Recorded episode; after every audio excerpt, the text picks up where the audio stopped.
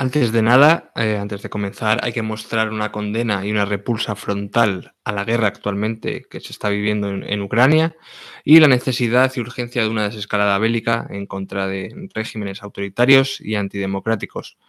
Podríamos hablar del gas, podríamos hablar de la dependencia energética, pero hemos preferido, sin embargo, centrarnos en el gran reto de este siglo, que no es eh, eh, otra cosa que el cambio climático. Venga, cabecera.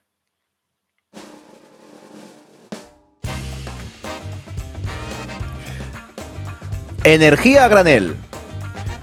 Un programa con Ismael Morales y Marcial González.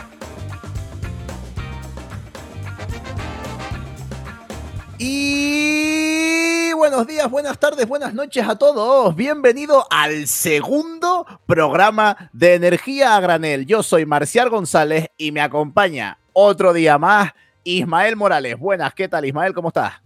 Bienvenidos a todos, con muchas ganas de este segundo programa. Estamos ya cogiendo carrerilla, estamos lanzados, estamos lanzados, hemos pillado la autopista y esto ya no hay quien lo pare. Efectivamente, cada vez vamos a más, cada vez vamos a más. Muchas gracias a todos los que se descargaron el podcast, a todos los que lo escucharon, a todos los que se los pasaron a sus primos, a sus hermanos, a sus amigos. De verdad, desde aquí, muchas gracias y muchas gracias también a Podcastidae, la red de podcast de ciencia que nos acoge y acoge este proyecto llamado Energía a Granel. Bueno, pues vamos a arrancar con el programa ya, ¿no, Isma? Perfecto, dale. Dime, ¿qué nos traes, qué nos traes hoy? Porque esta semana ha pasado una cosa muy, muy, muy importante. Ha pasado una cosa que ha pasado en realidad hasta cierto punto desapercibida. Eh, por un lado, lo que tenemos es que eh, tanto como en la guerra de Ucrania se ha visto eh, un poco, digamos, nublada, ¿no? Por, por el hecho de lo que ha pasado el martes, lunes fue la presentación del segundo informe que es perteneciente al segundo grupo de trabajo dentro del sexto ciclo de revisión del IPCC. Efectivamente, esto que es tan, tan importante, que ahora nos explicarás por qué, eh, quizás no ha tenido toda la relevancia que, debería tener debido al conflicto bélico que se está viviendo ahora mismo en Europa. Pero bueno, vamos a empezar por el principio, por presentar lo más importante. Ismael, ¿qué es el IPCC? Pues bueno, más allá de que mucha gente lo pueda, eh, digamos, confundir con el IPC, no tiene nada que ver, ¿no? El IPCC es el panel intergubernamental de expertos en el cambio climático. Y te diremos, ¿y cuál es su función? ¿Cuál es la función del IPCC? ¿Qué es lo que hace? Pues bueno, en realidad hay que retrotraerse un poco al histórico y decir que el IPCC fue creado por el Programa de las Naciones Unidas para el Medio Ambiente y la Organización Meteorológica Mundial en 1988, para ofrecer al mundo, para ofrecer a la sociedad una visión científica clara del estado actual de todos los conocimientos científicos sobre el cambio climático, sus posibles repercusiones, sus causas, tanto medioambientales como socioeconómicas. Por tanto, el IPCC es un órgano científico ¿Y qué es lo que hace? Examina y evalúa la más reciente bibliografía científica, técnica y socioeconómica relacionada con la comprensión del cambio climático y producida, digamos, a una escala global. También hay que destacar que el IPCC es un órgano intergubernamental, es decir, que pueden formar parte de él todos los países miembros de las Naciones Unidas y de la Organización Meteorológica Mundial. Y actualmente, una cifra muy destacable es que hay 195 países que son miembros de este IPCC. Vale, eh, lo integran varios países, pero ¿quién, quién participa en, esto del IPCC? ¿Quién, ¿De quién hablamos? ¿Quién trabaja aquí? Pues podría poner nombre a todos, pero son todos los científicos, miles de científicos que hay por todo el mundo y que contribuyen a la labor del IPCC con un carácter eh, voluntario, que esto es muy importante destacar, tanto como autores, como autores contribuyentes y como revisores. Es decir, ninguno de ellos recibe ningún pago en metálico ni en, ni bancario en especias tampoco. IPCC, ni en especias, exactamente, en el IPCC. Es un grupo de expertos que adopta las decisiones más importantes en las sesiones plenarias de, de los representantes de cada gobierno.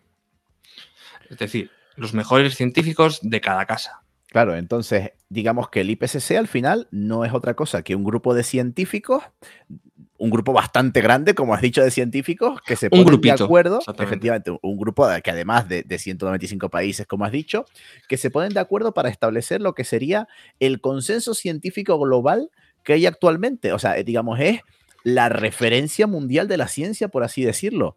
Eh, pero claro, ¿esto cómo lo hacen? ¿Cómo trabajan? ¿Cómo se ponen de acuerdo? ¿Qué es lo que nos cuentan? Bueno, pues eh, actualmente digamos que la organización del IPCC está organizada en tres grupos de trabajo y un grupo especial. Los grupos de trabajo y el grupo especial también cuentan con la asistencia de unidades de apoyo técnico. ¿Y, cuáles son estos grupos de trabajo? Pues bueno, tenemos el grupo de trabajo 1, que se ocupa de las bases físicas del cambio climático. Tenemos el grupo de trabajo 2, que, em, que, es el que ha salido ahora, que es un poco lo más relevante en cuanto al impacto del cambio climático y de la adaptación y la vulnerabilidad relativas e inherentes a este cambio climático, y el grupo de trabajo 3, que es el de la mitigación.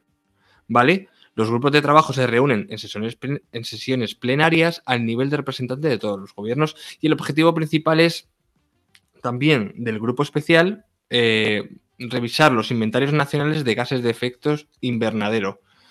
De momento, a día de hoy, se han preparado cinco informes de evaluación de varios volúmenes. Actualmente estamos en el sexto, ¿vale? Pero también, por ejemplo, el, último informe de evaluación completo de todos los grupos de trabajo fue finalizado en 2014. Ahora mismo estamos en el sexto ciclo y em, lo que se presentó el pasado lunes fue el segundo informe que... ¿Qué nos trae, eh, Marcial? ¿Qué, es de, qué de importante, qué, efectos o qué, hechos destaca este sexto eh, ciclo de evaluación? efectivamente. Destacar antes lo, que, lo que tú has dicho, que claro, el primero fue en 1988. Eh, el quinto, que fue el último, fue en 2014 y actualmente estamos en 2022, pues es el sexto informe. En todos estos años, solo han salido seis informes, o sea, esto es algo que sale eh, cada, no es como, no sale todos los años. De Pascos a Ramos, como quien dice. E, efectivamente, esto es algo que se lleva muchísimo trabajo. Hay que poner de acuerdo a todos los científicos del mundo y sale cada varios años para que nos demos cuenta de la importancia que hay eh, de este documento. Como tú comentas, este año ha salido el, segundo, el informe del grupo 2 de la sexta revisión, el sexto ciclo de informes del IPCC, que como tú has dicho, el grupo 2 de lo que nos habla es del impacto del cambio climático. Concretamente, en este informe han trabajado más de 270 autores de 67 países diferentes, pero es que no han estado solos, han contado con 675 expertos de todo el mundo que han dado su opinión. Todo este trabajo se ha basado en más de 34.000 artículos científicos revisados y han contado con más de 62.000 comentarios de grupos expertos y de personalidades de diferentes gobiernos a lo largo del mundo. Con lo cual es un documento súper completo, súper importante y que cuenta con un consenso científico tremendo. En su, en su presentación, el secretario general de la ONU, Antonio Gutiérrez, de hecho, lo ha llamado el Atlas del Sufrimiento. ¿Quieres saber por qué? ¿Quieres saber qué nos cuenta esto? Quiero saberlo y a la vez no quiero saberlo, pero me lo vas a tener que contar. Bueno, lo que vamos a hacer aquí va a ser un resumen, y es que el informe completo consta de 3.675 páginas. Vamos, si te lo lees en un año son como unas 10 páginas al día.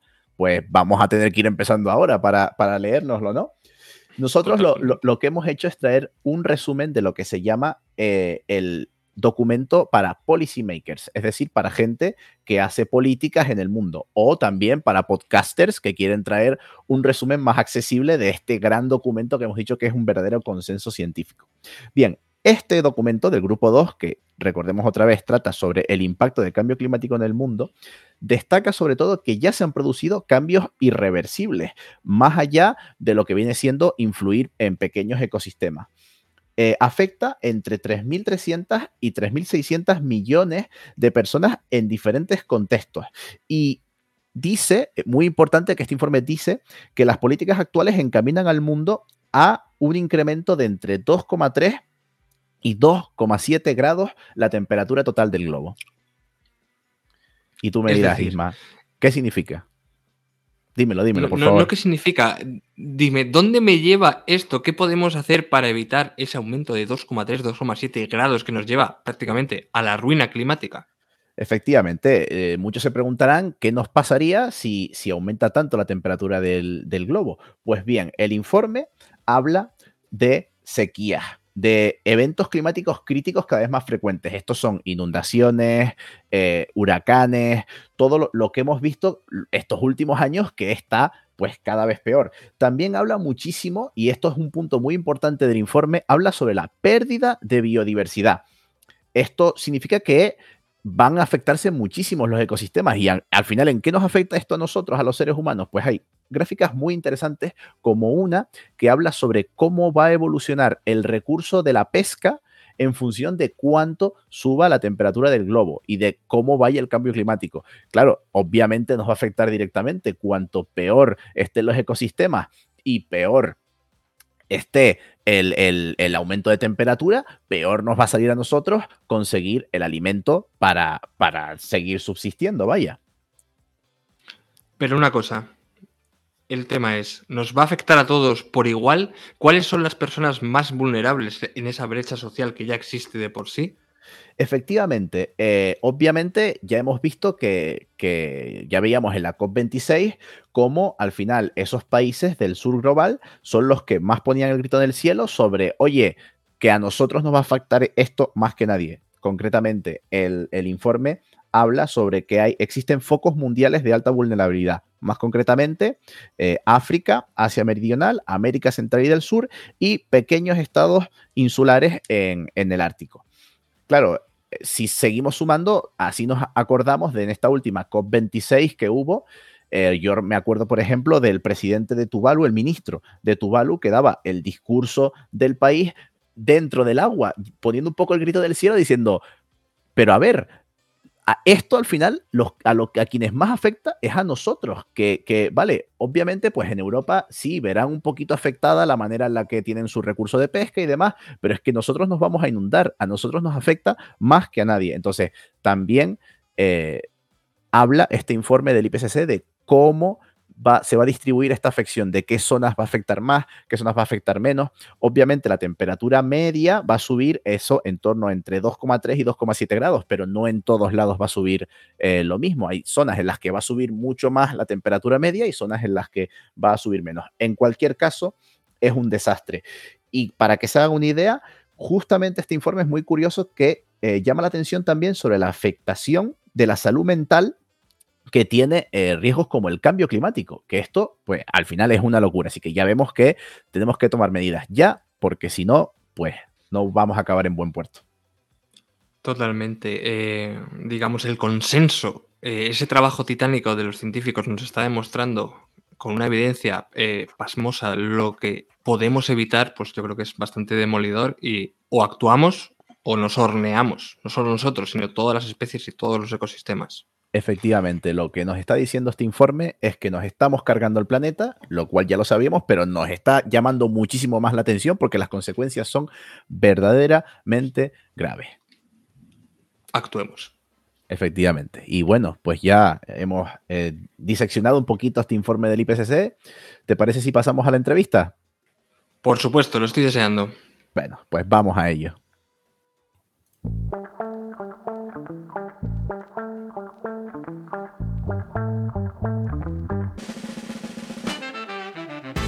Bueno, bueno, bueno, ya entramos en tiempo de tertulia en nuestra sección de la entrevista. Y en este caso, hoy es 8 de marzo, Día Internacional de la Mujer. Y cómo no, no vamos a pasar esta eh, efeméride, esta gran oportunidad para tener a una experta en género que nos la va a presentar ahora mismo, Marcial.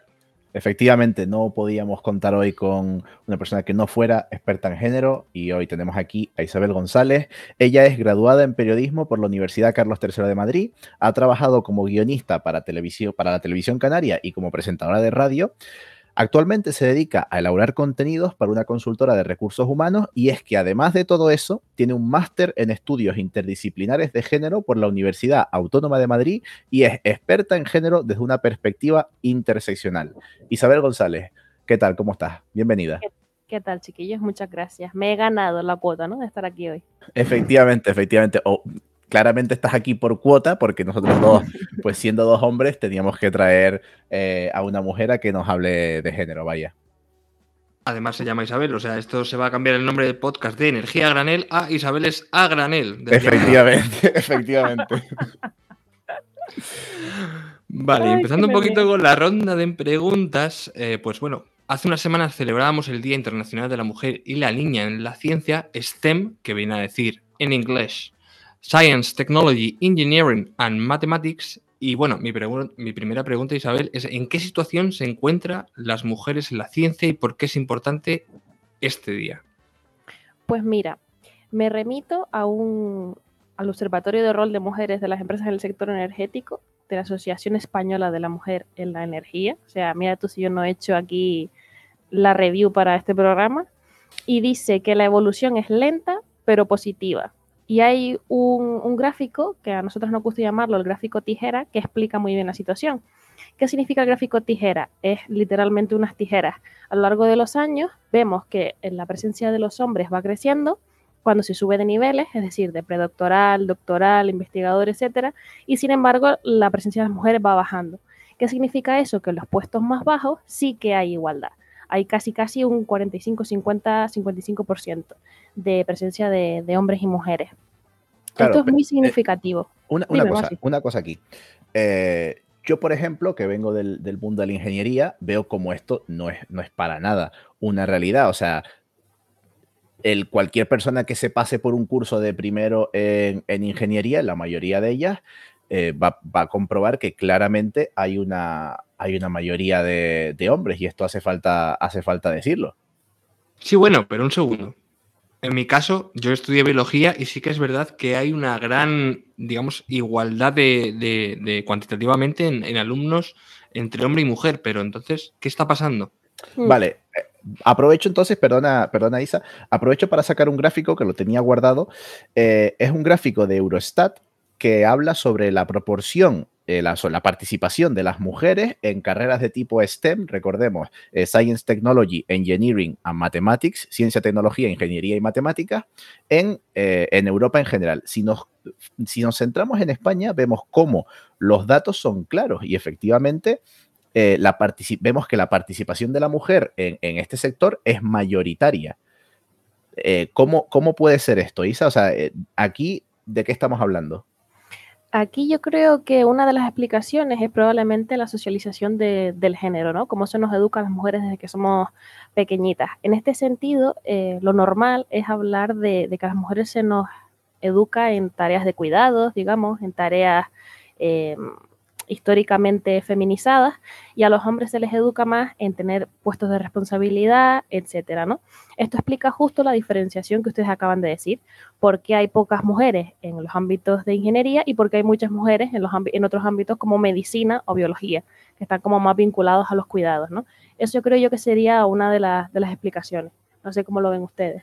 Claro, eh, al final tienes, tienes razón. Yo, pensándolo ahora, dentro de la propia ingeniería, hay, hay pues partes de las ingenierías, más de diseño, de esas cosas, o de ingeniería de la energía, que quizás eh, el estigma está como más feminizado de estudiar eso, sin embargo en carreras como pues ingeniería mecánica o ingeniería eléctrica se ve mucha menos participación de las mujeres porque entiendo que son roles que están como más masculinizados, no, pues máquinas grandes y transformadores grandes y sistemas de potencia, es como que el, estigma de género, efectivamente, pues el estigma de género es como, como más masculinizado.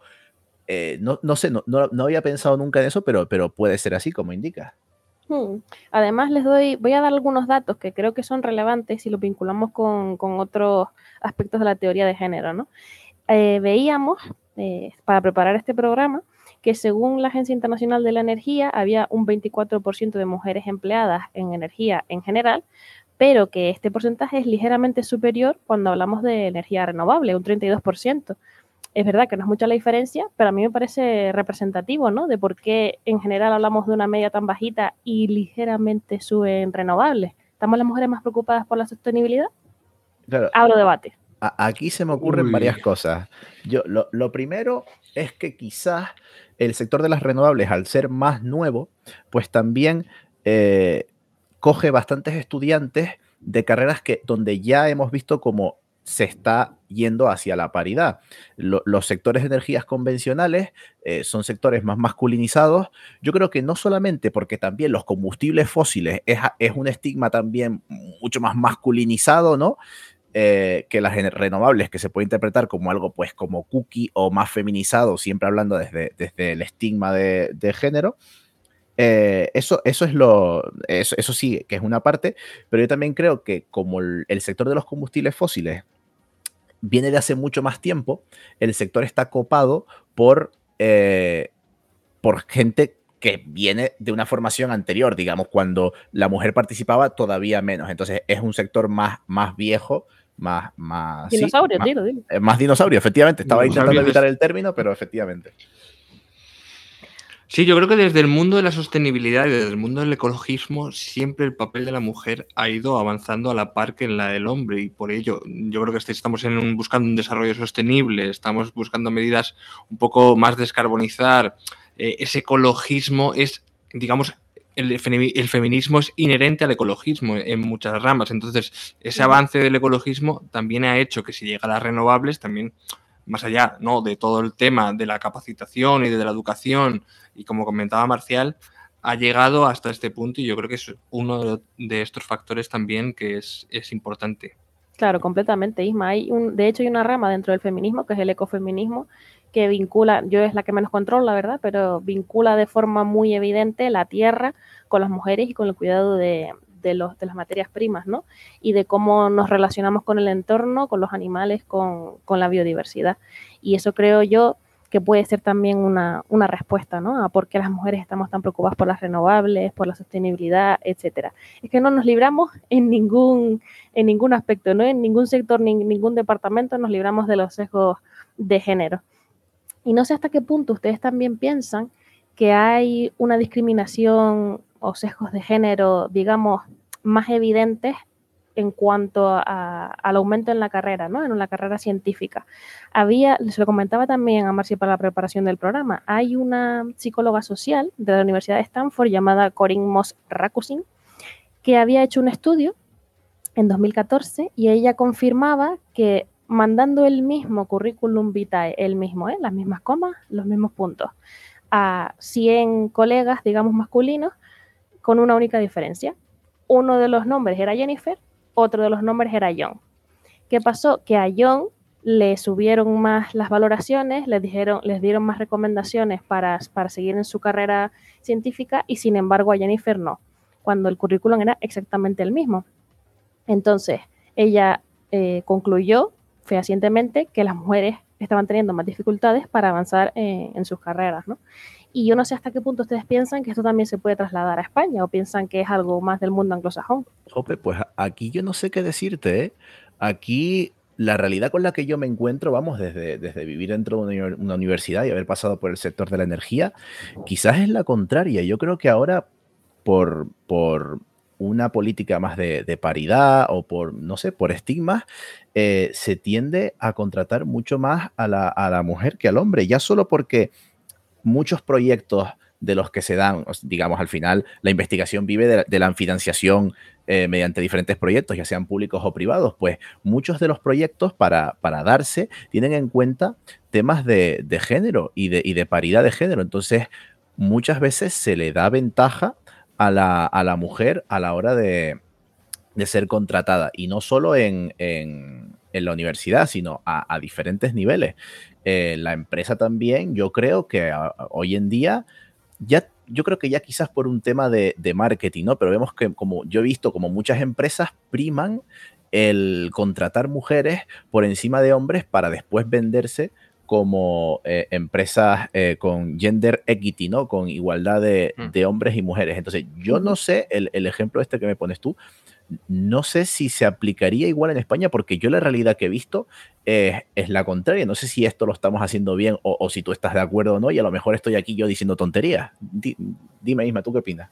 No, yo tengo un aporte que en realidad el techo de cristal eh, tanto en la empresa privada como en las instituciones científicas o universidades sigue existiendo. Es decir, tú te pones a mirar cualquier empresa privada eh, alto nivel, ¿no? IBEX, dime cuántas mujeres hay.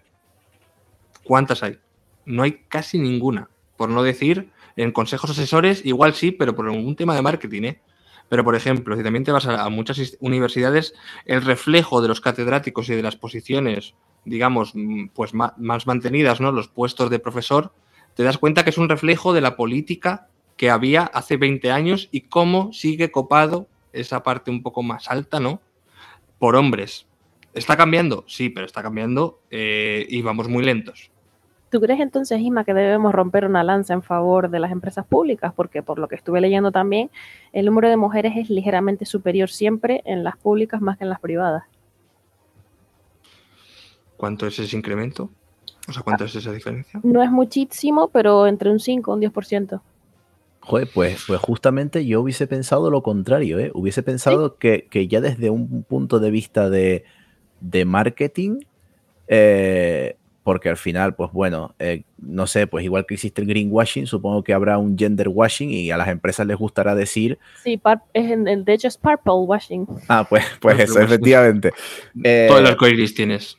Eh, yo supongo que a las empresas les, encanta decir, no, tenemos un 50% de mujeres y un 50% de, de, hombres en nuestra empresa y no sé qué, porque como, como que vende. Que aquí, aquí voy a abrir otro melón, Isa, y, y, vamos a ver qué, qué me contesta otra de las cosas que, yo veo, sobre todo en la empresa privada, es que sí, tu empresa será 50% hombres, 50% mujeres, pero ya no en, función en el escalafón, ¿no? En cuánto de arriba están unas o cuánto arriba están, están otras, sino en el papel que desempeñan, porque sí es verdad que lo que veo es que los puestos, vamos a hablar de las empresas del sector de ingeniería, yo que he trabajado en algunas, eh, sí es verdad que los puestos de ingeniero o de jefe de obra, son ingeniero y jefe de obra. Mientras que los puestos de eh, la chica de PRL, de, prevención de riesgos laborales, o la administrativa, la, administrativa, la secretaria, la chica de seguridad y salud, la, la que lleva las redes,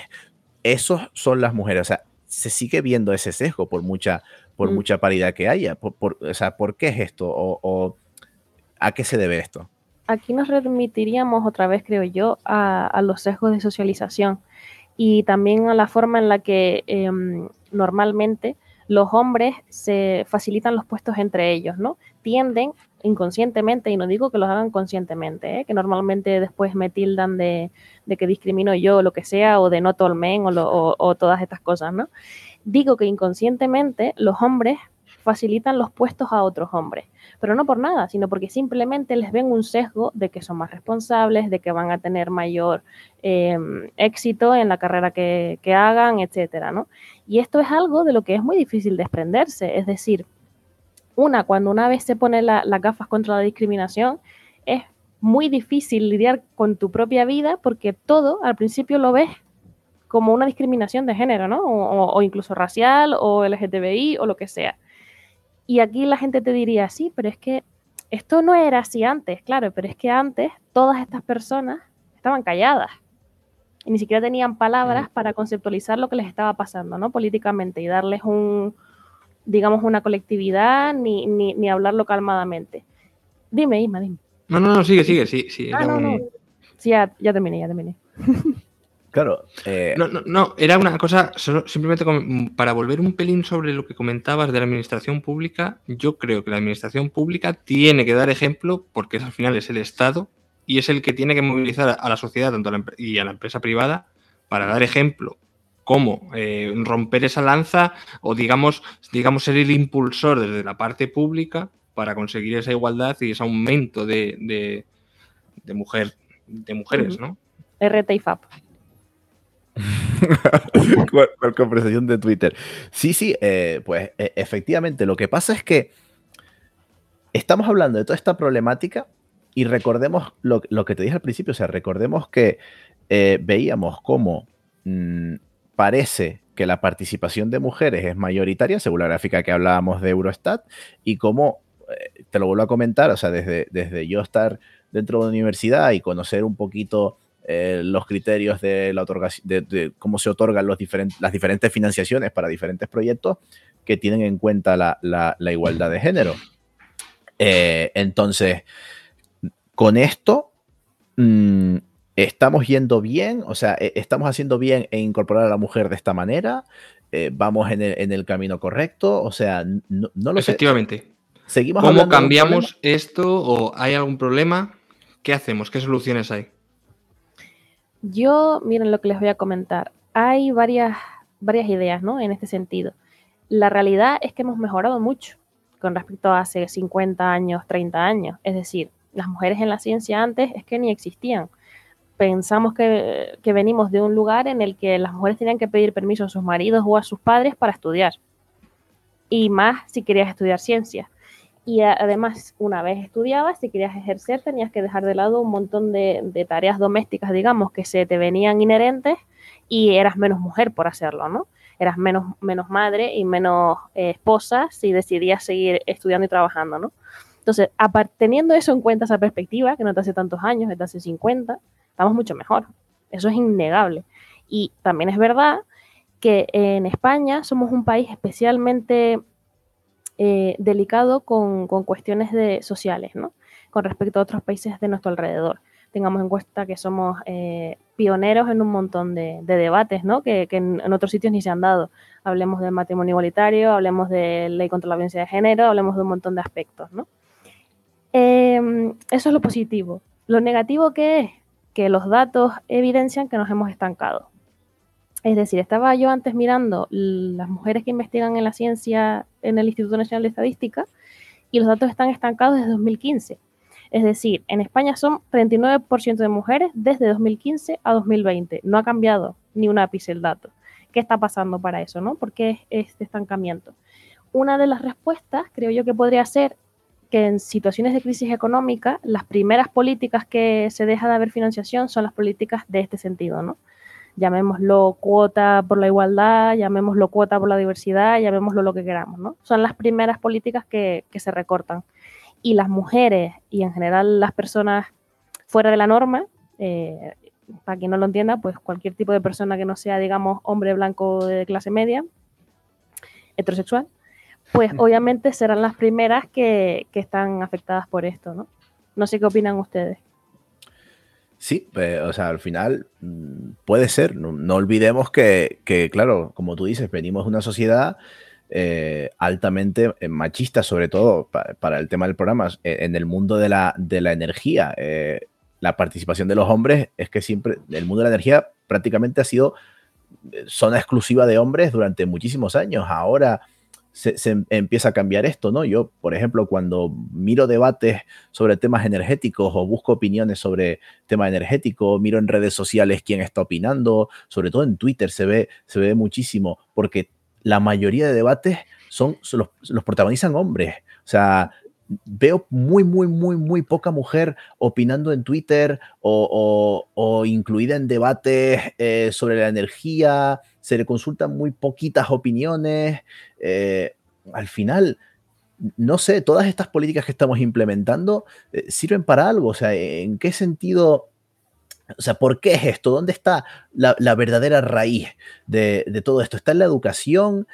es que te, lo prometo que yo, yo me lo planteo cuando, cuando entro en Twitter y veo un hilo donde hablan sobre, yo qué sé, el futuro de la energía nuclear en España y hablan 20 personas, las 20 son hombres.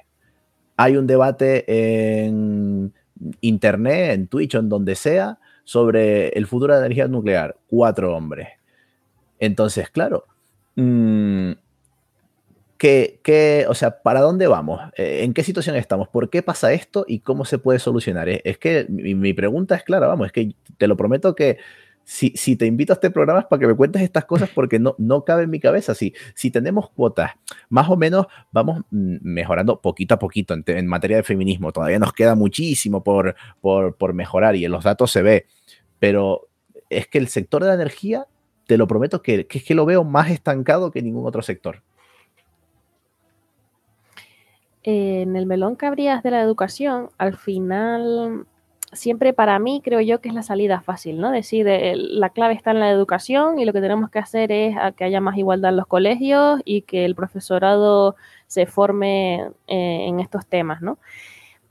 Es la salida sencilla, pero por otro lado, mm, es, es la que hay que hacer. Es decir, ningún partido político en este país todavía se ha atrevido a cometer una revisión integral de, de, la educación en este país. Entonces, a partir de ahí, cuando dejemos de tener miedo a que el, estudiantado sea crítico y tenga otro tipo de, valores que no sean solo para, producir en el sistema eh, económico, pues a partir de ahí estaremos hablando de un montón de, mejoras, ¿no? Y yo te, te voy a poner mi última preocupación, y es para dar una lectura política. Con el avance de la ultraderecha, no solo a escala nacional, sino a escala internacional, con Le Pen, Alemania, Hungría, estos países, ¿hacia dónde vamos? Estoy, estoy preocupado. Aquí, si quieren, podemos hacer otro programa sobre esto, pero la reacción, em, digamos, ultraderechista está ahí. Y es verdad que hace unos años, como decía Marci, 2017-2018 fueron los, años de las mareas moradas e, en, este país y que el feminismo había implantado un montón de debates eh, y los había puesto encima de la mesa y había conseguido un montón de, mm, de, resultados, digamos, y ahora se ve, pero claramente como el discurso hegemónico sigue siendo machista, ¿no? Y que es que ahora encima además se disfrazan de nosotros somos los perseguidos que ese es el mayor problema. ¿Qué ha pasado? Que se ha em, confundido, digamos, la representatividad con igualdad. Que haya mujeres en diversos eh, ámbitos, como hablabas tú antes, Isma, del techo de cristal, no significa que haya igualdad real. Que, que, ahora hay un montón de series de Netflix, que ahora hay un montón de negros y un montón de chinos, y es que ahora encima de Star Wars también hay negros, y, y lo que sea, ¿no? Eh, es el mito de, la falsa representación. O sea, que haya representación en ese sentido no es sino otra forma del sistema, venga, vaya, voy a sacar la patita, del sistema capitalista de, sobrevivir, ¿no? De hacerse fuerte a sí mismo. Al final piensan en el sistema capitalista como un péndulo. Si el sistema eh, discursivo cultural está yendo para la izquierda, nosotros iremos para la izquierda porque lo que queremos es sobrevivir si el sistema está yendo para la derecha y a lo mejor lo que tenemos que hacer es hacernos de centro y, retomar ciertos em, discursos liberales, pues nos iremos para la derecha, mientras seguimos teniendo el poder económico fijo. Eso no lo vamos a soltar nunca. Los, oyentes no lo estaban viendo, pero Isa estaba representando perfectamente un péndulo con un boli que tenía en la mano, yendo de, un lado hacia el otro. He visto las inversiones, cómo iban haciendo la negociación. efectivamente, efectivamente. Eh, bueno, un poco por ir, por ir resumiendo, que ya, ya nos toca ir cerrando. Eh, las dos preguntas que nos traían hasta aquí. ¿Por qué pasa esto? Que lo hemos ido intentando responder a lo largo de, de todo el programa. Pues ya hemos visto esos esos sectores más feminizados y esos sectores más masculinizados que parece que todavía no siguen eh, pesando los, roles de género y los estigmas de género. Parece que, nos sigue pareciendo raro todavía ver a una mujer eh, dirigiendo una obra de una central eh, nuclear enorme o dirigiendo yo que sé, pues un parque eólico o lo que sea, parece que nos resistimos a que nos quepa esa idea en la cabeza, mientras que, no sé, mientras que otros sectores como la biología, como dice Ismael, pues sí parece que van incluyendo más la participación de la mujer, la energía todavía tiene mucho que cambiar. Y, hablando, o sea, y es que el cambio es lo que te quiero preguntar, ¿cómo, cómo lo hacemos? ¿Cómo, cómo provocamos que, que no sé si es que hay que crear referentes en el sector para, las mujeres, para que se animen a estudiar eso. No sé si eh, es un cambio más profundo. Eh, ¿Cómo? O sea, ¿qué, es lo que hay que hacer? Que, Isa, ¿tú, ¿tú qué opinas? Lo que comentas de, los referentes es muy, muy importante, ¿no? Em, al final, si las niñas desde pequeñas ven que hay mujeres que pueden llegar a esos puestos, ellas se verán como capaces también, ¿no? Si a donde único se, las encamina es hacia trabajos, digamos, eh, domésticos, de cuidados, etcétera, pues se encaminarán a eso. Es cierto lo que tú comentas, que ahora el número de, médicas, por ejemplo, en este país es gigantesco, pero directoras de hospital hay mucho menos. Es justo lo que acabas de decir. Al final, em, es importante también, yo creo, los pequeños pasitos que estamos dando de políticas públicas. Es decir, estuve leyendo que la nueva norma esta que, acaban de aprobar hace poquitas semanas, ¿no? De, que actualizaba la ley de 2011 de la ciencia, decía que, por ejemplo, tenía que haber una cuota, digamos, de, expertas de género en cada grupo de investigación dentro de la ciencia. Eso a mí me parece que es un, inicio bastante prometedor, ¿no? que al final, si vigilas que en el, en el ambiente, en tu laboratorio o en donde quiera que tú lo estés haciendo, estás en un ambiente cómodo, em, al final también tu carrera va, va a aumentar, ¿no? No vas a estar ahí estancada porque este señor no quiere que yo investigue esto o porque este señor le da miedo que, que yo lo supere porque es un dinosaurio y, y no sabe ni, ni, usar Excel. ¿Saben a lo que me refiero? Al final, creando también en esos espacios más seguridad para las mujeres, eh, y con seguridad para las mujeres no me refiero a que haya solo mujeres, ¿eh? que al final también los, los, espacios mixtos son también espacios de, de emancipación colectiva y, y, para que los hombres también se den cuenta de que son parte de la solución. Como mismo también sufren el patriarcado, aunque mucha gente no lo piense, ¿no? También con lo que hablábamos antes con respecto a, a, que las mujeres suelen hablar menos de los temas de energía, ¿no? Estuve leyendo que hay un manifiesto firmado en 2018 por 215 hombres del sector que decía en energía no sin mujeres. ¿Qué era lo que quería denunciar? Que todos estos hombres se negaban a participar en eventos donde no se hubiera contado con al menos una mujer experta. Es verdad que son pocos, a lo mejor, con respecto a todo lo que hay en España, ¿no? Pero 215 hombres firmantes a mí me parece un, una buena forma de empezar, ¿no? Al final, lo que, lo que digo, se ponen de parte de la solución. Oye, pues súper interesante lo que, lo que nos cuentas, Isa. Vamos a ver si vamos encauzando el camino hacia, hacia que la energía sea también una, una cosa de, de, mujeres, ¿no? No como hoy en día que parece que es una cosa exclusivamente de hombres. Eh, yo la verdad he aprendido muchísimo. Gracias porque ya no solo en este podcast, sino en lo personal siempre me has enseñado muchísimas cosas súper eh, súper importantes. No sé si, no sé Ismael, si tú tienes alguna, alguna nota ahora antes del final del programa. No, no, no, vamos, yo, yo estaba embobado, te lo juro. Si me ves la cara, estaba aprendiendo un montón. O sea, estas cosas típicas de las que, eh, más allá de tus propias reflexiones, necesitas que te cuenten, joder, porque es una evidencia. Y es que al fin y al cabo necesitamos eh, continuar con ese sendero, mejorar progresivamente. Y ya te digo, ojalá la energía se escriba con A, como quien dice. Pues muy, muy, yo, energía se escribe acabado de nada, ¿eh? Yo, es que Ismael, es que me, me encanta cómo acabas los programas. Se Madre me salen mía. sin querer, ¿eh? Bueno, no, ya está. O sea, yo creo yo que... no voy a dar nada después de esto. Efectivamente, yo, yo, yo, creo que podemos dejarlo aquí. Eh, muchísimas gracias, eh, Isabel González. Eh, si quieres, dinos tus redes, dónde te podemos seguir, dónde te podemos encontrar, si te quieres hacer promoción de lo por que sea. Favor, este, por favor, Este, este es tu la huequito. promoción, la promoción. Es que, ¿sabes qué pasa? Que mi Twitter profesional es un poco difícil de decir en voz, pero lo voy a intentar. Es Isa, una B, después Gonz, con Z de González, y Ram de Ramos. Bueno, de todas maneras se los dejaremos eh, escrito en las notas de, del podcast. Voy a tener que Eh, hacerlo más sencillo, sí. Efectivamente, efectivamente. bueno, pues yo soy eh, Marcial González. En redes me pueden seguir como Capitán Renovable, ar, arroba P barra baja renovable. Y me ha acompañado hoy el gran Ismael Morales, eh, arroba con X de Ixma. Eh, en Instagram y arroba Ismora López porque me lo cambié. Ah, muy bien, muy bien, claro que sí. Me lo tuve que cambiar por la presión social, exactamente. Bueno, pues esto ha sido el segundo programa de Energía Granel. Muchas gracias a todos por acompañarnos hasta aquí y nos vemos en la próxima. Adiós. Hasta pronto. Abrazo.